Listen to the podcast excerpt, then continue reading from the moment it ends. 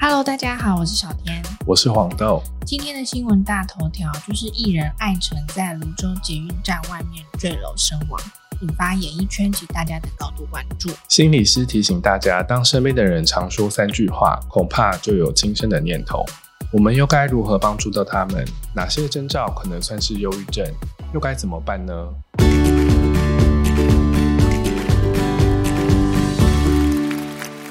艺人艾成在那个泸州捷运站共构大楼外面坠楼，当场就身亡。诶，今天看到好多新闻都在报，不过详细还要进一步调查。没错，而且他前几天才在脸书的粉丝团发文说：“爱是人间最难的功课。”这篇天文也成了他生前最后的发文。嗯，新闻也写说，昨天晚上他跟他太太王彤谈了一整个晚上，情绪不太稳。然后早上王彤还要找几个朋友来陪他，但最后还是发生这么遗憾的事情。真的，而且前阵子艾辰自己也有说，他面临了人生的低潮，忧郁症缠身，暴食暴肥，甚至有失忆的现象。严重的时候呢，更出现了轻生的念头，甚至会跟朋友说走了也没有关系，或是人生太无趣这种话。哎，有时候这些蛛丝马迹啊，都有可能透露一些自我伤害的可能性。像我有读到一篇文章，心理师就是说，当一个人沮丧、无助到有想死的念头，有时候会用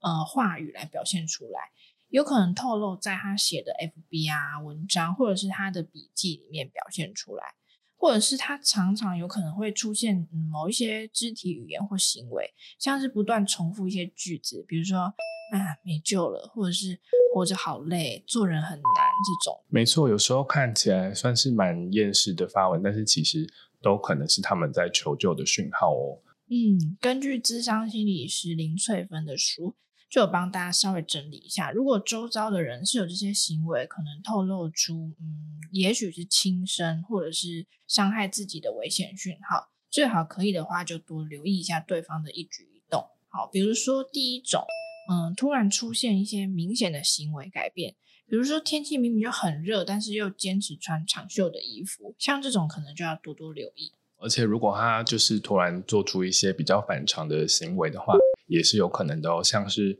突然没有交代就离职，或是无缘无故就独自去散心，或者是呢，他就突然放弃个人拥有的财物或是喜欢的东西。比如说，像把自己心爱的宠物送给别人，或是将自己收集多年的珍藏也转送给别人。哦，第三种的话，就是他有可能就是呃，比如说增加酒精的摄取，嗯、像平常有时候我们心情不好，可能就呃喝个一一个啤酒这样子。对。但是如果他很忧郁，然后他借酒浇愁。然后酒醒的时候情绪更低落，或者是常常嗯边喝酒边哭到爆这样，很其实很多遗憾的事情都发生在喝酒之后。对，而且啊，也可以从一些他的社交活动来去观察到，像是他可能会从社交团体突然退缩下来，原本他是一个很喜欢跟别人互动，但是他突然就是封闭起来，都没有跟别人来往，这就是一个蛮明显出现忧郁的征兆，感觉生命已经没有意义了。嗯，然后再来就是第五个，就是睡眠或是饮食习惯突然变得很很乱，像是呃他长期失眠，然后身体不舒服，那半夜睡不着，就可能比如说自己坐在阳台上面吹风啊什么的。那林翠芬咨商心理师也进一步有强调说，由于忧郁是自我伤害的高危险群，如果听到身边有人说过上面这些语言，或者是做出这些举动。都要认真看待这些讯息，一方面对他表达出关切，同时也要把自己心中的疑虑与不安告诉其他人，跟其他伙伴商量讨论怎么协助忧郁者会比较安全，尽量不要自己一个人处理，以免心理负担会过重。嗯，有时候就会觉得说啊，自己有没有办法帮到他，或者是呃，觉得自己会不会帮不上忙，其实也是可以分担，让让别人也知道这件事情。没错。那其实根据。呃，美国自然医学博士陈俊旭博士的说法，忧郁症的前兆跟警讯有几个地方可以多注意。那这边我们也帮大家整理了八个。首先，第一个就是持续的悲伤，就是像他一天当中，如果大部分的时间都很忧郁，就可能要多加注意。那第二点呢，就是突然会易怒啊，或者是异常的焦虑、心神不宁，就是他有点性格大变的感觉。然后第三个就是对之前他明明就很喜欢的活动，哎，感觉好像突然变得无感，生活好像失去了兴趣的样子。对，然后还有一个蛮明显，就是那个人可能会体重突然减轻，或是体重上升，不经意变很瘦，或是不自觉的过量进食而发胖。哦，因为好像就是忧郁症的患者，他的那个脑中的血清素的这个量会比较低，然后这个东西好像又跟食欲有关，所以他有可能就是，比如说，呃，因因为这些激素的关系，然后就会让他的食欲降低，这样子。嗯。对，或是也有可能有一些人会把情绪就是发泄在吃东西上面，所以他也会就是一段时间突然吃很多，然后就是会突然爆肥这样子。嗯，然后再来第五个就是失眠、忧郁，因为其实呃，他有可能就是很早就醒来，然后无聊啊、嗯、心烦气躁，所以他就心情更不好，或者是他可能就睡不着，然后到很晚还只有自己醒着，嗯、所以他就会感觉到特别的空虚寂寞。对，然后另外一点呢，就是他可能会有极端的情绪改变，他可能就是在短期之内呢，一下子从很开心、很喜悦，然后突然变得绝望的感觉。嗯，然后最后一个当然就是无助感，就是对生活啊、对未来都觉得啊很无望，嗯、然后很悲观，也不相信事情会有什么改善，或者是他有可能会嗯有一些过度的罪恶感，然后觉得说哦，我自己一定是别人的负担，嗯、然后我一直做错事情，我一直对不起别人这样子。没错，其实现在社会呢，我们其实都可以看到身边人多多少少会有这种状况。那如果周遭真的有亲友处于这个比较忧郁啊、焦虑，甚至会有一点危险的状态的时候，我们又该怎么帮助他们呢？哎，其实有几个我们以为是安慰的话，但其实是尽量不要说。没错，像是嗯，你只会逃避问题，或者是跟他说自杀是很懦弱的行为，你这样子做真的对吗？嗯、因为这个时候评价他们的行为，可能只会让他们对于自己的感受更负面。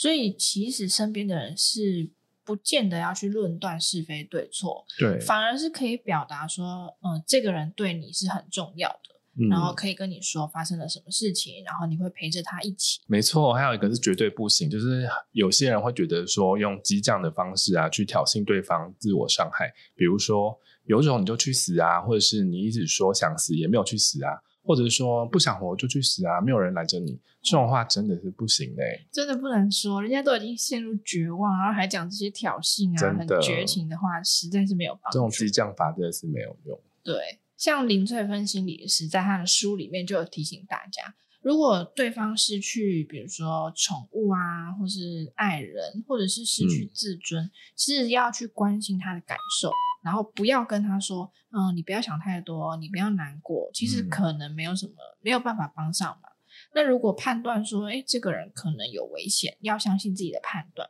不要觉得说，哦，应该是我自己太紧张，我太大惊小怪了。其实有时候，嗯，那些都是小小的讯号。嗯，而且刚刚有提到，就是我们要尽可能的去陪伴他们，避免让他们落单。陪伴时不一定要一直不断的说话，我们就可以像个垃圾桶一样，就是静静的在一旁。然后适时给予一些关怀，然后去关心他的状况。有时候想要自我伤害的人，他有可能会跟跟你讲说：“哦，我没事了，我比较好了，你们可以去休息了。”那这个时候，如果你还是放心不下，其实你可以跟他说：“我就在这里陪你。”呃，当然，状况比较紧急的时候呢，务必也要去寻求心理专业人员的协助，积极的参与心理治疗的过程。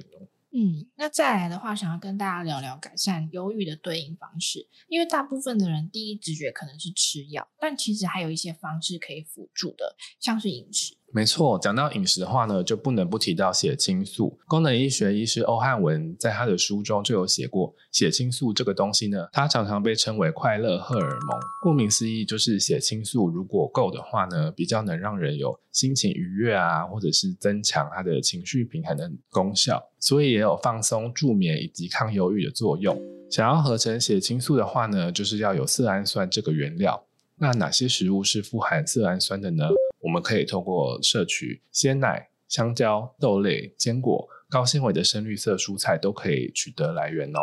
嗯，讲到血清素，其实像运动也很有帮助。美国自然医学博士陈俊旭之前就有以他在荣总精神部工作时候的临床经验分享。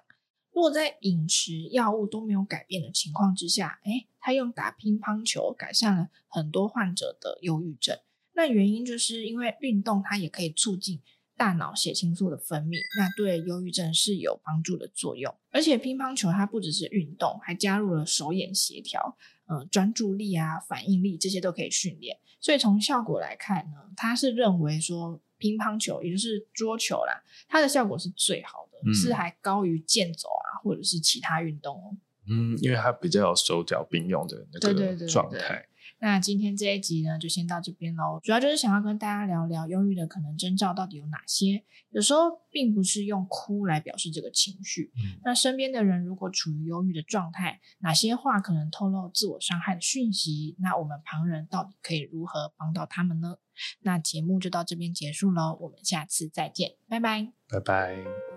最后呢，也跟大家提醒一下，如果遇到困难或是想不开，不要害怕去求助。我们这边提供两个专线给大家参考。第一个是政府免付费安心专线一九二五，它是二十四小时，主要是提供心理咨商及自杀危机及时介入及评估。第二个是民间团体免付费生命线一九九五，同样也是二十四小时，提供各种心理困扰问题去协助。